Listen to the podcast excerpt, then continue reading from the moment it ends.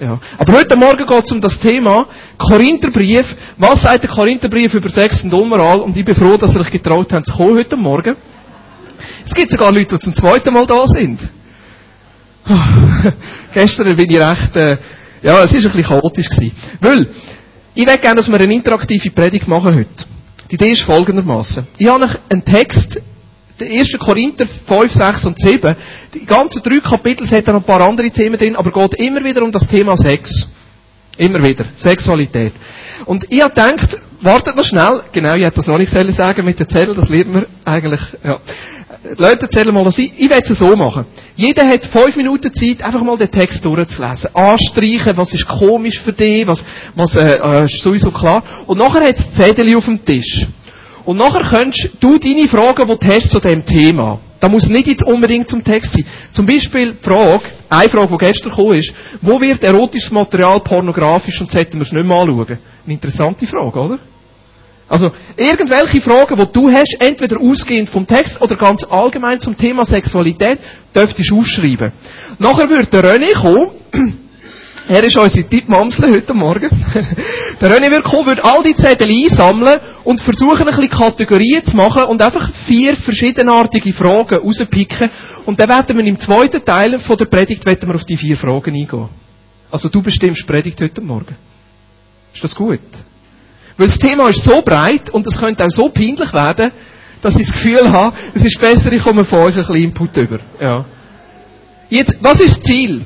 Lasst schnell. Mein Ziel von der Predigt oder von dieser Zeit miteinander, auch von dieser Diskussion, ist nicht in erster Linie aufzuzeigen, was die Bibel sagt, was richtig und falsch ist. Das ist nicht mein Ziel. Ich werde einige Sachen vielleicht auch offen lassen. Vielleicht denkst du, oh, da muss man klar sagen, und jetzt muss man endlich mal sagen, was richtig ist. Mein Ziel ist eigentlich mehr, dass wir uns noch einmal vertiefter mit dem Thema auseinandersetzen und selber merken für uns, was stimmt und was stimmt nicht. Aber mein Hauptziel ist eigentlich, dass wir besser und mehr und fundierter und vertiefter über das Thema reden. Das ist eigentlich mein Ziel. Ich will gerne eine Diskussion anstoßen. Wir können natürlich sagen, ja, das Thema Sex im Gottesdienst, also das ist ein bisschen zu persönlich, könnte man sagen. Ich weiss, es ist ein bisschen an der Grenze. Und gleichzeitig merke ich, wenn wir da einmal darüber reden und einmal offen können darüber reden, oder ich rede da vor allem offen darüber, ich hoffe, es wird für euch noch nicht peinlich, äh, weil ja nicht so viel Berührungsangst, wenn es um das Thema geht. Ähm, die Idee ist mehr einfach mal, dass wir, dass wir sagen, hey, es ist ein Thema, weil es ist so ein zentrales Thema, weil das Thema betrifft jeden von uns, ob wir verheiratet sind oder nicht. Und zweitens, das Thema Sexualität betrifft praktisch jeden Bereich von unserem Leben. Es betrifft unser Glauben, unsere Spiritualität, es betrifft, betrifft unsere Familie, unsere Kinder, sowieso, klar, das wäre es nicht da. Es betrifft unseren Arbeitsplatz, ja, es betrifft unsere Freizeit, es hat überall Einfluss. Und darum ist es ganz, ganz wichtig, dass wir das in einem Gottesdienst anschauen. Ist gut. Aber es wäre jetzt noch Gelegenheit zu gehen. Oder einen Kaffee rauszulassen. Aber starten wir so. Einfach zuerst fünf Minuten, den Text einmal durchzulesen, schnell zu überfliegen, vielleicht noch im Hangen zu bleiben. Und dann versuchen mal eine Frage, die du hast. Musst nicht, kannst du zwei oder drei Fragen nehmen, das ist dem René sein Problem, das auszulesen. Einfach mal aufschreiben, formulieren und ich bin gespannt, was da kommt. Gut? Dürft gerne eure Fragen noch weiter haben, so die nächsten paar Minuten.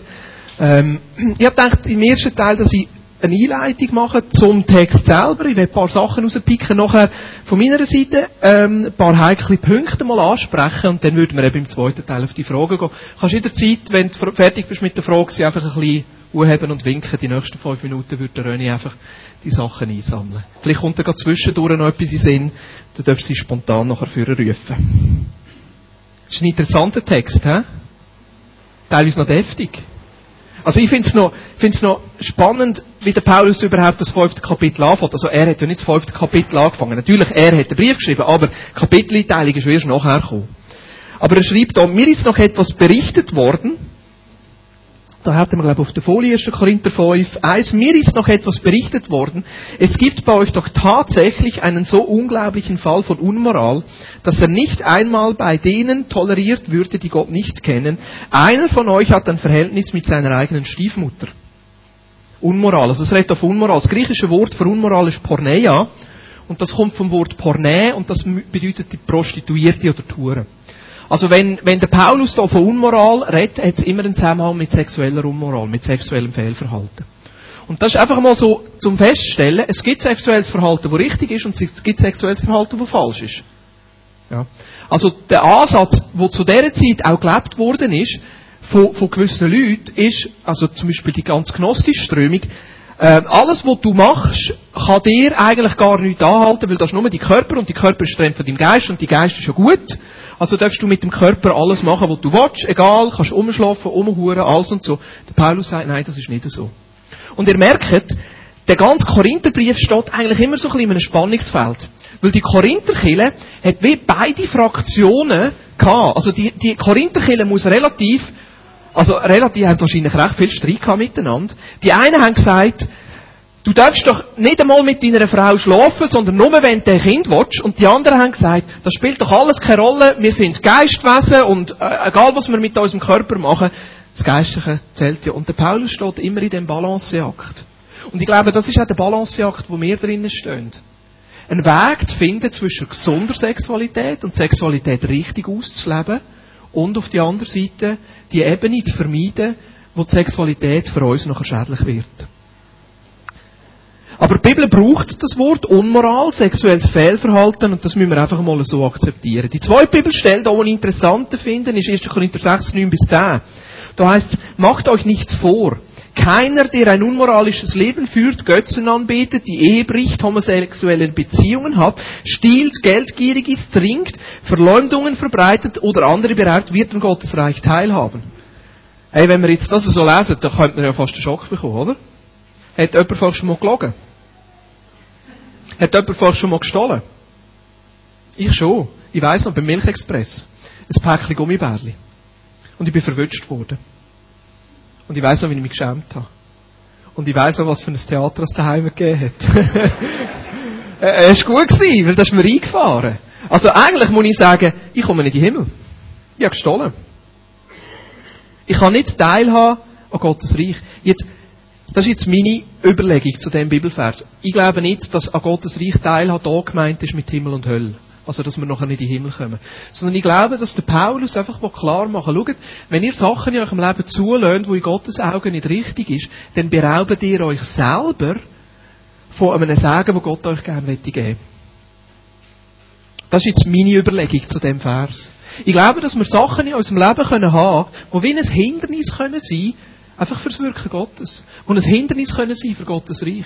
Wo ein Hindernis können sein, dass wir da, wo Gott für uns erkauft hat am Kreuz, wir können in Anspruch nehmen. Und das ist die Entscheidung von jedem von uns selber. Und eins von diesen Hindernissen kann zum Beispiel sexuelles Fehlverhalten sein. Und da, da, da merken wir doch alle relativ schnell, gerade auch weil das Thema Sex so schambeladen ist und wenn, wir, wenn etwas passiert, was nicht gut ist, wir uns so dafür schämen, ist auch die Komponente drin, ja, darf ich jetzt zu Gott kommen und was denkt er darüber und, und wie sieht das aus und ja. Und dort merken wir relativ konkret. Aber gleichzeitig gibt es auch andere Sachen, die hier erwähnt werden. Es wird erwähnt Ehebruch, es wird erwähnt sexuelle Unmoral, es wird erwähnt Homosexualität, aber gleichzeitig auch Verleumdung, Raub, Stil, Geldgierig. Ich meine, Geldgierig in unserer Kultur ist ja fast keine Sünde mehr, oder? Spielt doch keine Rolle. Äh, ein bisschen fair verhandeln da für eine Lohnerhöhung. Ja klar. Ja, ich brauche mehr Geld. Und gleich, die Bibel braucht das auch als Sünde. Und das ist mein dritter Gedanke noch, 1. Korinther 6, 18. Wir neigen an dazu, nachher zu sagen, jede Sünde ist gleich. Aber das stimmt nicht. Die Bibel schaut Sünden unterschiedlich an. Vom Einfluss her, dass uns von Gott trennt und uns im Sagen beraubt, ist Sünde immer gleich. Jede Sünde trennt uns von Gott. Aber die Konsequenzen, die eine Sünde hat auf unser Leben oder auf andere, ist unterschiedlich. Nehmen wir ein Beispiel. Rahel sitzt gerade da. Wenn ich sie anlüge, ist das Sünde, oder? Ja. Wenn ich sie anlüge, ist das Sünde. Was ist die Konsequenz davon, wenn sie herausfinden, dass sie sie angelogen haben? Ihr Vertrauen zu mir wird geschmälert. Beim nächsten Mal denkt sie, lügt er mir jetzt an oder nicht? Ist doch so, es hat Konsequenzen. Es ist schlimm, aber nicht ganz so schlimm, wie wenn ich sie würde umbringen würde. Ist auch eine Sünde, oder? Aber er hat ein bisschen schwierigere Konsequenzen. Meint, er verliert sie einfach Vertrauen, im anderen verliert sie das Leben.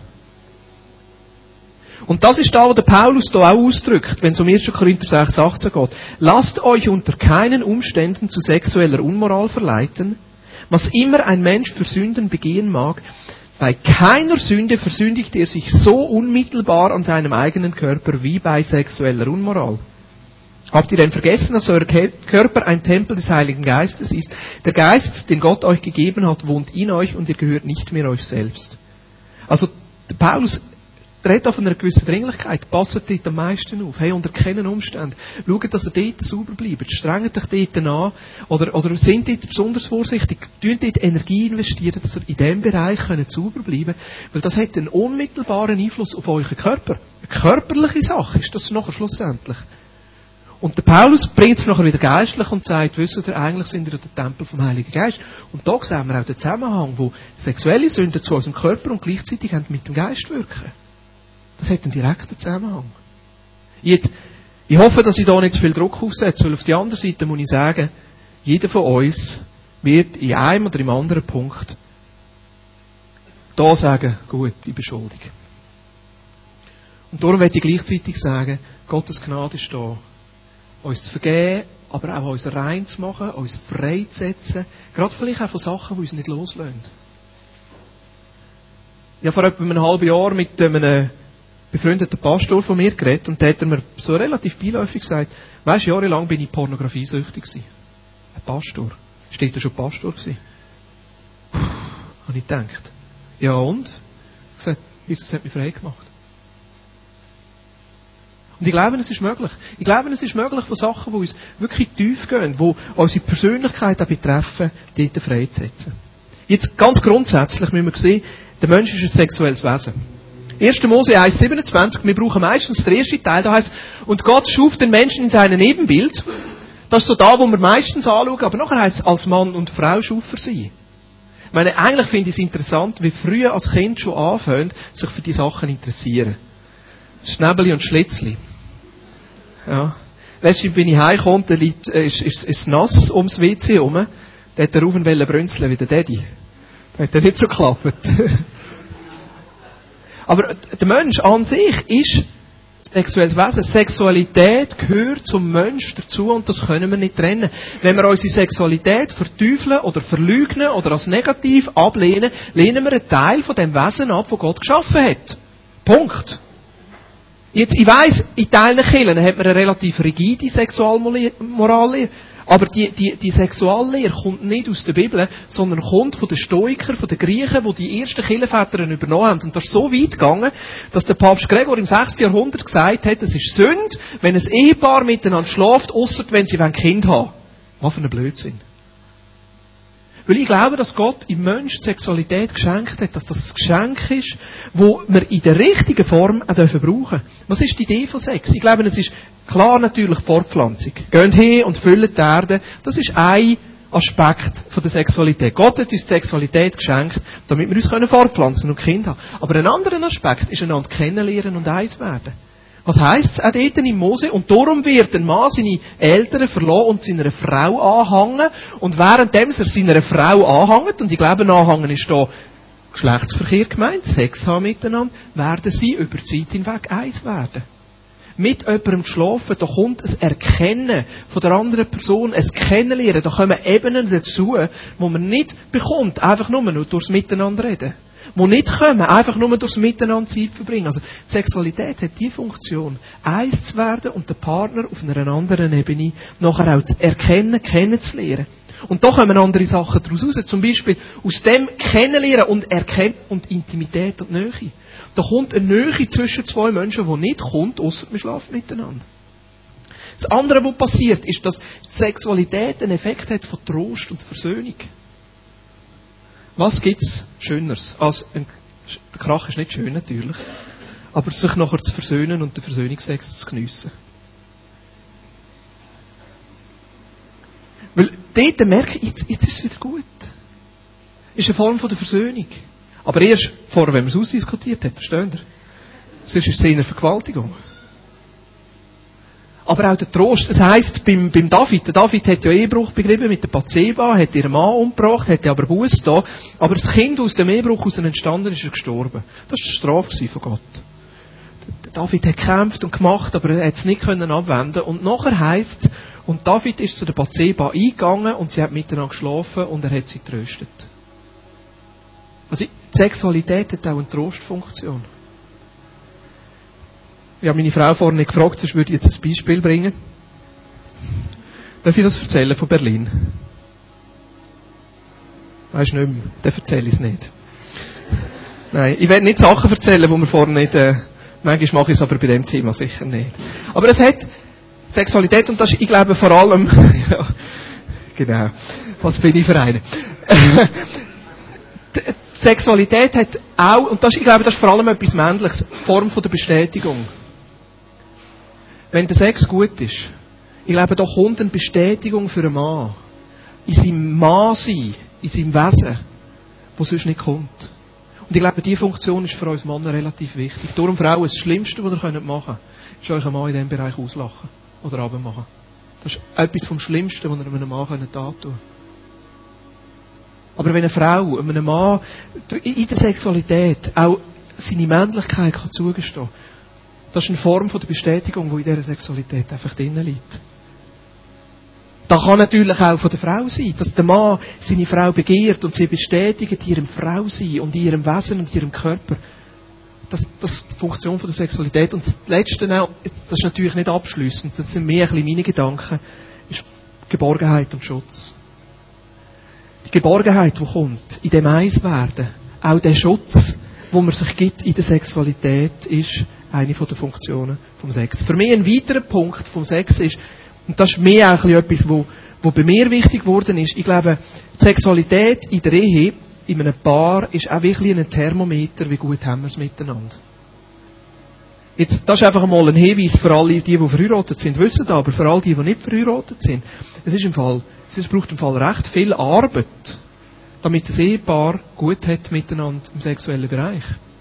Also das ist nicht einfach, wir heiraten und wir schlafen miteinander und es ist alles gut. Sondern da braucht da braucht relativ viel Arbeit. Da braucht es Wohlsein miteinander. Da braucht es Vertrauen. Da braucht einen richtigen Rahmen. Da braucht sehr viel Gespräch auch miteinander. Und ich merke, das Beste, was wir machen können, als Ehepaar, ist über unseren Sex zu reden. Und ich merke bei uns selber, wie herausfordernd das manchmal ist. Weil es so persönlich ist. Hey, wie geht's dir? Was gefällt dir? Was gefällt dir nicht? Wie machen wir das miteinander? auch schon nur können zu formulieren, du, es wäre wieder mal nötig. Oder zu sagen, hey, ich so Lust. So Sachen überhaupt können zu sagen, braucht Überwindung. Auch in einer Ehe.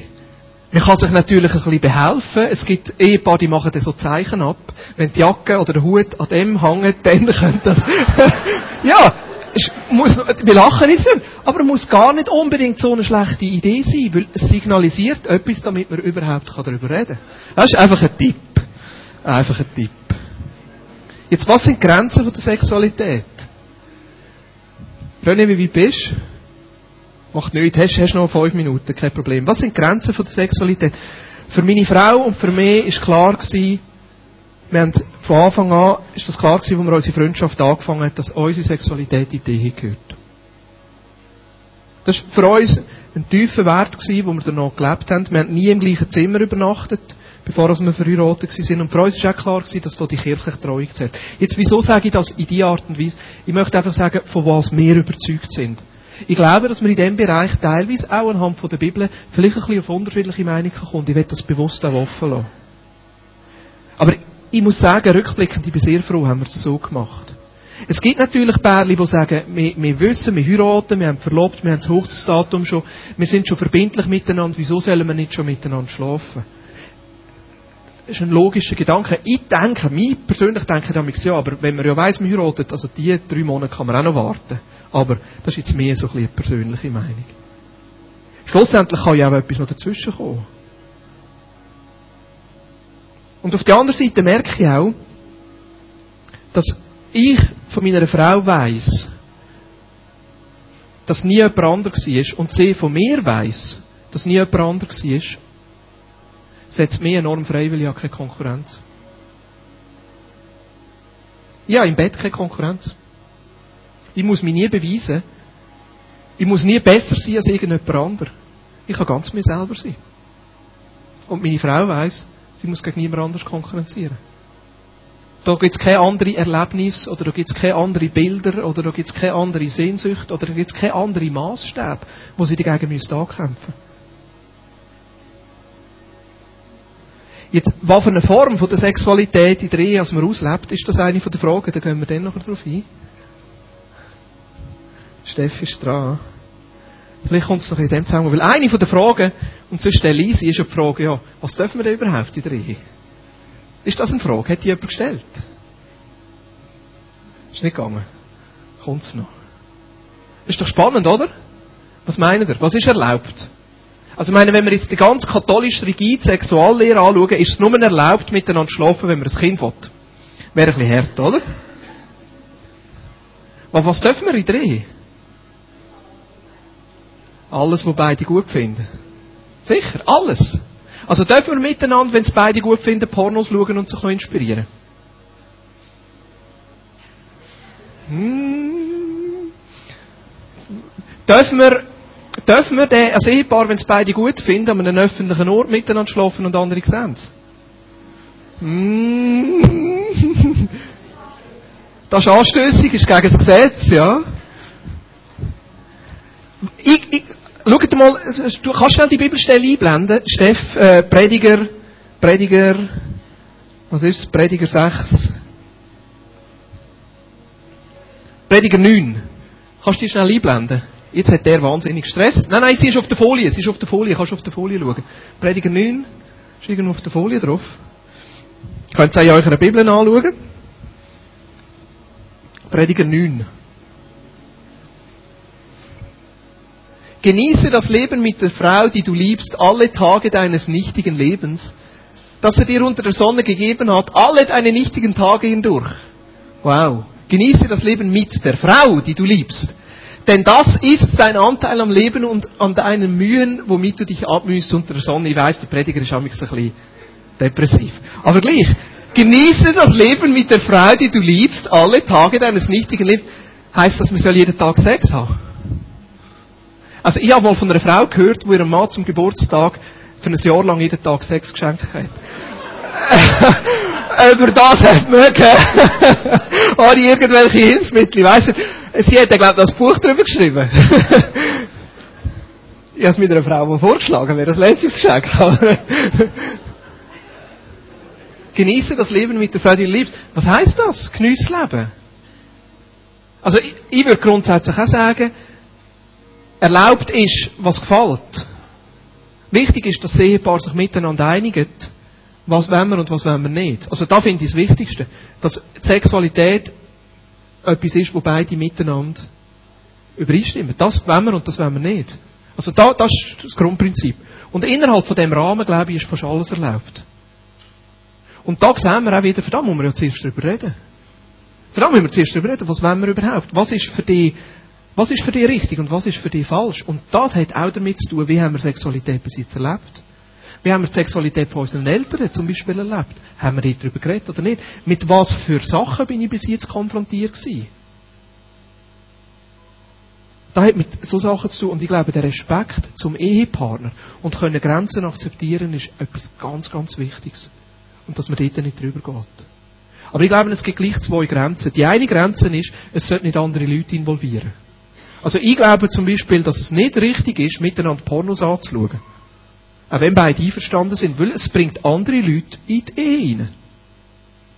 Oder andere Leute zu involvieren, in irgendeiner Form, glaube ich, ist falsch. Ja, weil in dem Sinn der Eherahmen gesprengt wird. Und das andere ist eben, wenn einer von beiden nicht einverstanden ist. Wie sieht mit dem Thema Pornografie aus? Darf ich über Pornografie reden? Oder wird es peinlich? Ich glaube, es ist eines der grossen Übel von unserer Zeit. Durchschnittlich ist es eine der Fragen. Tu sie mal einblenden. Homosexualität, Selbstbefriedigung, Sex vor Ehe, Pornografie. Wann beginnt Sucht? Wie geht man solche Probleme um? Wo beginnt der Ehebruch mit Augen und Gedanken auf der Straße? Kannst du ähm, mal Matthäus 5 einblenden? Das ist auch auf der Folie drauf. Also wo fängt der Ehebruch mit Augen und Gedanken an? Pornografie, wo fängt die Zucht an? Wie gehen wir mit dem um? Super Frage. Wer hat die gestellt? Super Frage. Vielleicht mehrere. Matthäus 5. Ihr wisst, dass es heißt, du sollst nicht die Ehe brechen. Ich aber sage euch, jeder, der eine Frau mit begehrlichem Blick ansieht, hat damit in seinem Herzen schon Ehebruch mit dir begangen. Wenn du durch dein rechtes Auge zu Fall kommst, dann reiß es aus und wirf es weg. Es ist besser, du verlierst eines deiner Glieder, als dass du mit unversehrtem Körper in die Hölle geworfen wirst. Und wenn du durch deine rechte Hand zu Fall kommst, dann hau sie ab und wirf sie weg. Es ist besser, du verlierst eines deiner Glieder, als dass du mit unversehrtem Körper in die Hölle kommst. Was, was drückt das aus? Was heißt das für Pornografie? Pornografie ist in Gedanken, in Bilder, in Videos oder in Text Sexualdarstellungen, wo dazu eigentlich ja, wo dazu geschaffen sind, äh, die sexuelle Lust anzureizen. Und was würde Jesus so dazu sagen? Ja, das ist an sich Ehebruch. Jetzt, wenn wir Vers 29 und 30 wörtlich nehmen, würden 80% der Männer und 20% der Frauen blind rumlaufen. Das ist der Durchschnitt. 80% der Männer und 20% der Frauen konsumieren regelmäßig Pornografie. Da gibt es zu für einen Blindenverein. He? Wer ist unter uns? Ich hoffe, die Rate ist ein bisschen tiefer. Aber, ich glaube, unter uns Christen ist das Thema Pornografie genauso aktuell und genauso ein Problem wie unter Nicht-Christen auch. Und wieso ist so ein Problem? Vor allem bei Männern ist es ein Problem, weil sie sehr stark sexuell stimuliert werden über die Augen. Pornografie hat eine unglaublich starke Anziehungskraft. Und ja, gerade, kannst schnell in meinem Tasche schauen, dort ist ein Buch drin. Ich bin gerade dran, ein Buch zu lesen, wo ich, wenn Mann ein Problem hat mit dem, ich empfehle euch das Buch. Das Buch, leider gibt es erst auf Englisch. Das heißt, Wired for Intimacy, How Pornography Hijacks the Male Brain. Also, was passiert chemisch in unserem Hirn, wenn wir Pornografie schauen und nachher uns selber befriedigen? Und es äh, sind chemische Vorgänge, die passieren, und das ist von einem Neurobiologen geschrieben, chemische Vorgänge, die passieren, wo Pornografie und Selbstbefriedigung, die dazukommt bei der Pornografie, relativ schnell zu einer Abhängigkeit und zu einem Suchtverhalten führen. Also das ist ein chemischer Prozess, der bei Männern passiert, der relativ schnell zu einem Suchtverhalten und zur Abhängigkeit führt. Das finde ich noch interessant. Einfach in dieser Kombination. Und das Suchtverhalten hat Einfluss auf jeden Bereich von unserem Leben. Es hat Einfluss auf unsere Familie, es hat Einfluss auf unsere Ehe, es hat Einfluss auf, auf unser Sexualverhalten, es hat Einfluss auf unseren Arbeitsplatz, es hat Einfluss auf unsere Spiritualität. Jetzt, wie gehen wir mit dem um? Wenn die jetzt das betrifft, das Erste ist, einfach mal anerkennen, wo stehst du überhaupt? Heranschauen, wo stehe ich in diesem Bereich? Wie häufig passiert es? Wie regelmäßig passiert es? Wie viel beeinflusst es mein Leben? Das ist einmal das Erste. Wie, wie, wie passiert? Das Zweite nachher, es gibt eine Stufe, wo es einfach professionelle Hilfe braucht. Wenn es um Drogensucht geht, ist für uns alle klar, da braucht er Entzug und da braucht professionelle Hilfe. Aber wenn es um das Thema geht, sind wir noch nicht ganz sicher. Wir sind in der Therapie noch nicht so weit. Und es ist ein Prozess, dass Menschen aus dem rauskommen. Vielleicht heisst es einmal, von einer Rate von jedem zweiten Tag, von einer Rate von einmal pro Woche runterzukommen. Und wenn sich das etabliert hat, auf eine Rate von einmal pro Monat runterzukommen, ich weiß es nicht, es könnte eine Strategie sein. Aber ganz, ganz wichtig ist, dass wir lernen, darüber zu reden. Und zwar in einer Form von Zerbruch und vom Bußtun. Im Jakobus heißt es, bekennt einander eure Sünden und betet füreinander, auf dass ihr geheilt werdet. Wenn wir das Thema nicht anfangen, in unserem Leben als Licht zu bringen, als Licht zu bringen, dann werden wir nicht frei. Jetzt, ich möchte ganz fest um Vorsicht bitten, mit dem Thema umzugehen. Manchmal kann es gar nicht unbedingt geschickt sein, das zuerst mit der Frau zu besprechen.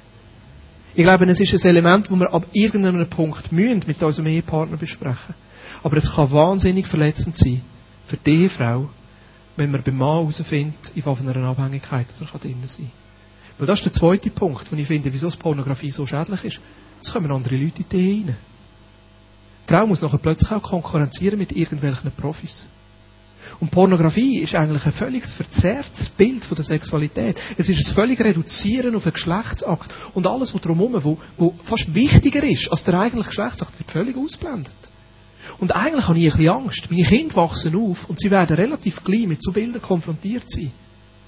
Und wenn Jugendliche aufwachsen, 13, 14, 15, und sie orientieren sich an der Pornografie von der Sexualität, hey, ob sie je eines aus dem rauskommen und ein gesundes Sexualbild entwickeln, habe ich meine Fragezeichen. Darum ist es so wichtig, dass wir in diesem Bereich Klarheit haben. Das Zweite, was ich sagen zum Thema Pornografie. Viele von diesen Frauen machen das gar nicht freiwillig. Da ist sehr viel Sklaverei drin, da ist sehr viel Ausbeutung drin. Also das ist ein wahnsinnig dreckiges Geschäft. Weil manchmal können Männer in die Versuchung kurz denken, ja, die machen das freiwillig, ja, denen macht das noch Spaß. Das stimmt gar nicht. Ein Großteil von dem ist einfach nur ein Drecksgeschäft. Gleich, wie gehen wir damit um? Wie gehen wir damit um? Das Schlimmste an der Pornografie finde ich, dass der Mensch zum Objekt wird. Das finde ich das Schlimmste. Die Frau wird zum Objekt, der Mann wird zum Objekt, wo nur da ist, meine sexuelle Lust zu befriedigen. Das finde ich das Schlimmste. Das ist nicht. Also, ich glaube, da habe ich mich jetzt relativ klar ausgedrückt. Leute, wir müssen gegen Pornografie in unseren Reihen kämpfen. Punkt. Und das ist ein Kampf. Das ist ein Kampf. Und wir können nur, wenn wir es auch gemeinsam machen. Allein kommt man aus diesen Sachen nicht raus. Such dir jemanden, wo du darüber reden kannst. Such dir einen Ort, wo du professionelle Hilfe bekommst. Ist gut. Habe ich es genug deutlich gesagt. Und auf der anderen Seite auch noch eines. Es ist ein Problem, das fast alle von uns angehen. Es gibt fast keinen Ort, wo du her kannst, ohne damit konfrontiert zu sein. Wie sieht es mit Selbstbefriedigung aus? Ich glaube, das war eine andere Frage. Können wir auf das noch einmal zurückgehen? Manchmal bin ich versucht, eine Umfrage zu machen. Selbstbefriedigung. Ist es immer Sünde? Was sagt die Bibel dazu? Super, kannst wieder zurückgehen. Ist es immer Sünde? Und was sagt die Bibel über Selbstbefriedigung? Die Bibel sagt fast nichts über Selbstbefriedigung. Also es gibt kein Vers in der Bibel, der sagt, Selbstbefriedigung ist Sünde. Einfach mal das. Es gibt auch kein Vers in der Bibel, der einfach so platt schreibt, Sex vor dir ist Sünde. Jetzt, wie gehen wir mit Selbstbefriedigung um? Ähm, kannst du die Stelle einblenden aus dem 1. Korinther? Ähm,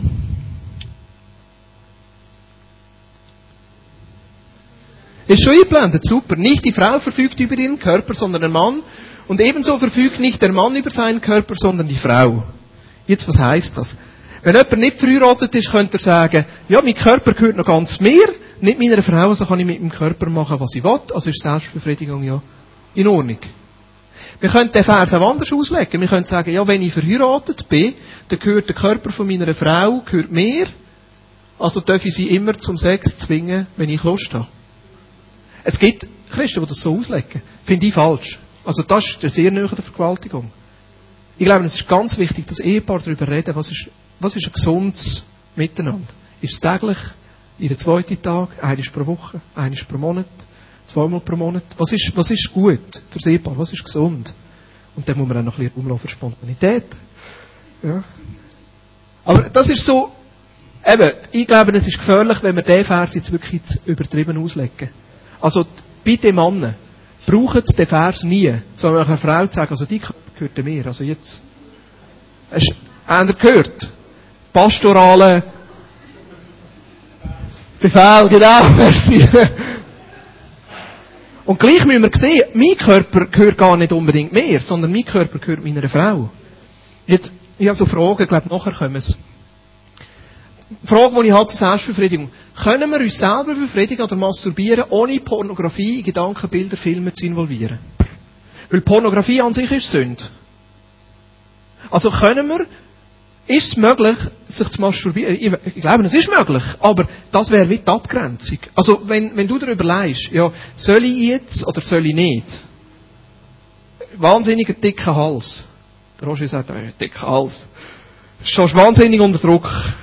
Und es geht irgendwie nicht. Soll ich, ja, ist es denn möglich, ohne Pornografie, Gedanken, Bilder, Filme zu involvieren? Da wäre die erste Frage. Das zweite, führt es zu einer näheren und intimeren Beziehung zu meinem Partner? Ist es hilfreich für ein gesundes und besseres Eheleben? Weiss mein Partner davon und ist er einverstanden? Also da wäre für mich fast der wichtigste Punkt. Weiss mein Partner davon und ist er einverstanden, dass wir selber eins oben holen? Ja, wie, wie geht man miteinander um? Wie, wie machen wir es, wenn wir gar noch nicht verheiratet sind? Ich werde das mal offen lassen. Darf ich das offen lassen? Ja, ich lasse jetzt einfach mal offen. Aber das andere ist, wenn mein Partner einverstanden ist, ja, was heisst das? Das führt zu einem besseren Eheleben. Weil Sexualität, äh, Selbstbefriedigung, das muss ich vielleicht noch so sagen. Selbstbefriedigung, glaube ich, hat mehr, also eine Funktion, die Selbstbefriedigung hat, ist einfach mal den sexuellen Druck zu lösen. Ja, das ist die eine Form. Also, bei Männern ganz klar, äh, man tut sich selber und testet den sexuellen Druck weg. Aber Selbstbefriedigung hat eigentlich auch noch einen anderen Hintergrund. Der eine Hintergrund, was hat, Selbstbefriedigung gibt einem das Gefühl von Nähe. Ich merke dann, wenn ich mich einsam fühle, wenn wir zum Beispiel ein bisschen Krise haben miteinander, oder ich fühle mich, ich fühle mich zu wenig behütet und ich fühle mich zu wenig ernst genommen, also, dann, wenn ich mich wie einsam fühle, bin ich am meisten herausgefordert auf dem Gebiet. Weil ich merke einfach, Selbstbewusstsein hat die Funktion, mir Nähe und Geborgenheit zu geben. Und da müsstest du dir mal überlegen, wenn du in der Versuchung stehst, ist es wirklich ein sexueller Druck oder ist es wie, ich fühle mich einsam oder ich fühle mich, jetzt kommt ein Selbstmitleid und da, alle sind gegen mich und meine Frau, ja, die müsste doch, und so. Oder aus Protest nachher, sie hat nicht wollen, also. Also da, das ist wie eine andere Ebene und ich glaube, diese Bedürfnisse können wir auch ganz anders stellen, nämlich indem wir mal darüber reden. Sagen, hey, im Moment geht es mir so. Die zweite Funktion, die Selbstbefriedigung hat, ist Belohnung. Da merke ich auch wieder bei mir selber, ich bin dann am meisten herausgefordert, wenn ich das Gefühl habe, ich habe versagt. Wenn ich da rausgehe und das Gefühl habe, ich habe schlecht predigt. Wenn ich einen Arbeitstag habe und alles ist in die Hose. Wenn ich, wenn ich das Gefühl habe, ich habe versagt, sich etwas Gutes zu tun, sich zu belohnen. Aber das kann man auch anders. Also das sind wie noch ganz andere Funktionen, die ins Thema Selbstbefriedigung reinkommen, die gar nicht unbedingt jetzt mit dem sexuellen Charakter zu tun haben. Da möchte ich einfach mal mitgehen als Gedanke. Und die dritte Frage für mich bei Selbstbefriedigung, was sagt dein Gewissen dazu? Schämst du dich dafür? Kannst du es mit reinem Gewissen machen oder nicht? Also das ist wie wieder eine Gewissensfrage. Ist Selbstbefriedigung Sünde oder nicht? Teile kommen ganz klar auf die Antwort, ja, es ist Sünde. Andere kommen ganz klar auf die Antwort, unter gewissen Umständen ist Sünde. Ja, aber teilweise auch nicht. Aber ich finde es noch schwierig. Weil grundsätzlich hat fast jeder von uns mit dem Thema Selbstbefriedigung zu tun. Und wenn man einfach nur sagt, das ist Sünde und du darfst nicht, kann so ein Doppelleben und, und äh, äh, ein, ein, ein Druck kommen, der auch nicht gesund ist. Grundsätzlich, es ist ein sehr heikles Thema und grundsätzlich würde ich auch wieder sagen, es geht richtig Sünde. Aber wenn ihr verheiratet seid, redet mal drüber, heute Mittag, beim Tee, beim Kaffee. Oder heute Abend, wenn die Kinder im Bett sind. Und wenn ihr nicht verheiratet sind, redet mal in eurer Minigruppe oder Kleingruppe oder Zweierschaft drüber. Redet mal drüber und schaut die Bibeltexte an und schaut, was sagt das für euch selber und zu welcher Antwort kommt ihr. Eine Frage können wir noch nehmen. Ich weiss, ich überziehe heute wieder, aber ich finde es noch spannend im Moment. Eine können wir noch nehmen. Homosexualität oder Sex vor der Ehe. Was wollt ihr lieber? Das Thema Homosexualität oder das Thema Sex vor der Ehe? Sex vor der Ehe, höre Gegenstimmen. Homosexualität. Wer wird mehr? Rühren wir, was Homosexualität? Ich, ich höre jetzt auf meinen Vater, ist gut. Mein Vater hat jetzt die Autorität zum Thema Homosexualität. Können Homosexuelle Christ sein? Selbstverständlich. Selbstverständlich. Also, wir haben in unserer Gemeinde Leute, die homosexuell empfinden und Christ sind. Und ich wünsche mir, dass wir mehr von diesen Menschen haben. Aber grundsätzlich, gleichzeitig homosexuell und Christ sein, ist eine riesen Herausforderung. Ist eine brutale Herausforderung. Wie gehe ich damit um? Weil die Bibel sagt ganz platt, homosexuell zu leben ist Sünde. Aber es ist der Lebensstil, der Sünde ist. Der Lebensstil, das Ausleben ist Sünde. Nicht Neigung dazu. Nicht Gedanken dazu. Nicht, also Gedanken schon, wenn es noch pornografisch wird, aber nicht Neigung oder das Gefühl, das jemand hat. Die Schwierigkeit beim Thema Homosexualität ist, dass es sich sehr stark mit der Identität verbindet. Homosexuell empfindende Menschen, da geht so tief, weil Sexualität ja ein Teil von unserer Identität ist. Wenn man dann sagt, Homosexualität, der Lebensstil ist Sünde, fühlen sie sich ganz, ganz tief abgelehnt. Und dort müssen wir irgendwo ein Spannungsfeld drinnen finden. Die Bibel sagt, es ist Sünde. Aber ich glaube, dass es möglich ist, Christ zu sein, und gleichzeitig homosexuell zu leben, aber man ist immer in einem riesen Spannungsfeld drin und ich glaube, dass Jesus so Menschen in einen Prozess hineinführen Die Forschung zeigt heute, dass es nicht genetisch ist. Es ist nicht genetisch. Also es gibt nicht ein schwule Gen oder ein Lesben-Gen. Also es ist nicht eine Frage von, jemand ist homosexuell geboren. Sondern die Forschung deutet eigentlich in der heutigen Zeit eher darauf her, dass es eine Frage ist von einer, schon einer Grundveranlagung, ist vielleicht ein bisschen feiner, aber es ist mehr eine Frage nachher vom Umfeld. Wie ist man aufgewachsen? Häufig bei Männern war die Vaterbeziehung. Wie, wie, wie weiblich ist man aufgewachsen? Bei Frauen ist es häufig eine Frage vom Frust, den man erlebt hat mit Männern. wo man nachher zum eine andere Geborgenheit einfach sucht, wo man weiß, bei Frauen ist man besser aufgehoben. Aber wie geht man da dran? Ich glaube auch, wir reden darüber. Wir fangen so aufschaffen. Es gibt auch hier spezialisiertes Material darüber. Aber ich, ich weiß von Menschen, die völlig frei geworden sind. Und ich weiß auch von Menschen, die wie das als Herausforderung haben in ihrem Leben. Das ist einfach die Herausforderung, die das Leben ihnen stellt und sie das ganze Leben mit dieser Herausforderung mit Lehren umgehen. Ich meine, wenn jemand äh, zum Beispiel eingeschränkt geboren wird, ist das die Herausforderung. Ich wollte das nicht irgendwo auf die gleiche Ebene spielen, aber jeder von uns hat die Herausforderung in meinem Leben. Und ich finde es ganz, ganz wichtig, dass wir Menschen, die homosexuell empfinden, sogar Menschen, die homosexuell leben, in unserer Mitte können akzeptieren und willkommen heißen. Aber gleichzeitig auch, dass wir die Klarheit haben, wo wir sagen, der homosexuelle Lebensstil ist Sünde. Ich weiß, das ist ein riesiges Spannungsfeld, aber ich hoffe, dass wir das schaffen, weil die Menschen brauchen genauso Jesus. Muss man Homosexuelle, welche nicht Christen sind, warnen? Ich glaube, du kannst jemandem, der nicht Christ ist, gar nicht erklären, wieso Homosexualität Sünde ist. Das ist ganz schwierig. Also ich probiere das gar nicht. Ich glaube nicht, dass wir sie warnen müssen. Und das ist nicht der erste Punkt. Der erste Punkt ist, dass er die Vaterliebe von Gott erlebt. Dass er sieht, dass Jesus für ihn gestorben ist. Und wenn er sich parat ist, auf Jesus einzulassen, irgendwann kommen die Fragen schon. Aber es ist ein riesen schwieriges Thema. Also da brauchen wir sehr, sehr, sehr, sehr, sehr viel Gnade. Und ich habe persönlich einen guten Freund, der homosexuell empfindet. Er ist verheiratet jetzt. Aber es ist für ihn immer noch Teil dieses Thema gut. Jesus, ich danke dir, dass du einfach praktisch bist. Jesus, dass du einfach auch bei dem Thema praktisch bist. Und Jesus, ich wünsche mir, dass wir einfach lernen, richtig über das Thema zu reden. So reden, dass es tief geht, dass es Sachen löst. Aber gleichzeitig auch, dass es nicht peinlich ist. Jesus, hilf uns, für jeden von uns einfach den richtigen Rahmen zu finden. Und Jesus, ich bete vor allem für die Ehepaare, die da sind.